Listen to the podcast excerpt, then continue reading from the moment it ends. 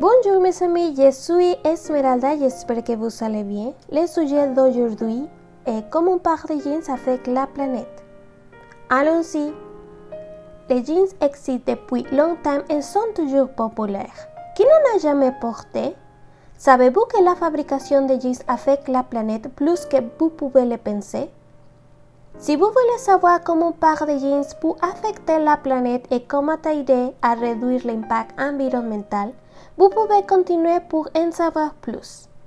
Pour faire un par de jeans, nous avons besoin principalement de coton, qui est un produit de laine de la Chine et des États-Unis, aussi de teinture bleu indigo synthétisée, de rivets en zinc, de fermentures éclairs, de pierre ponce et de 50 produits chimiques.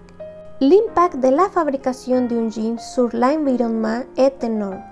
Il y a aussi un impact sur la santé des employés et des consommateurs parce que les personnes travaillent avec des produits chimiques. Il y a 12 pays homogènes qui participent à la confection d'un jean. Un jean suit un parcours d'environ 65 000 km, donc cela crée beaucoup de gaz à effet de serre. L'Inde est le principal producteur de coton dans le monde demande 7000 litres d'eau pour 1 kg de coton, 75 g de pesticides et 2 kg de produits chimiques. Les produits chimiques sont utilisés pour que le DNA soit imperméable, influençable et pour la coloration. Tous ces traitements sont très polluants et utilisent beaucoup d'eau. Avant et même après qu'on utilise les jeans, il y a beaucoup de pollution.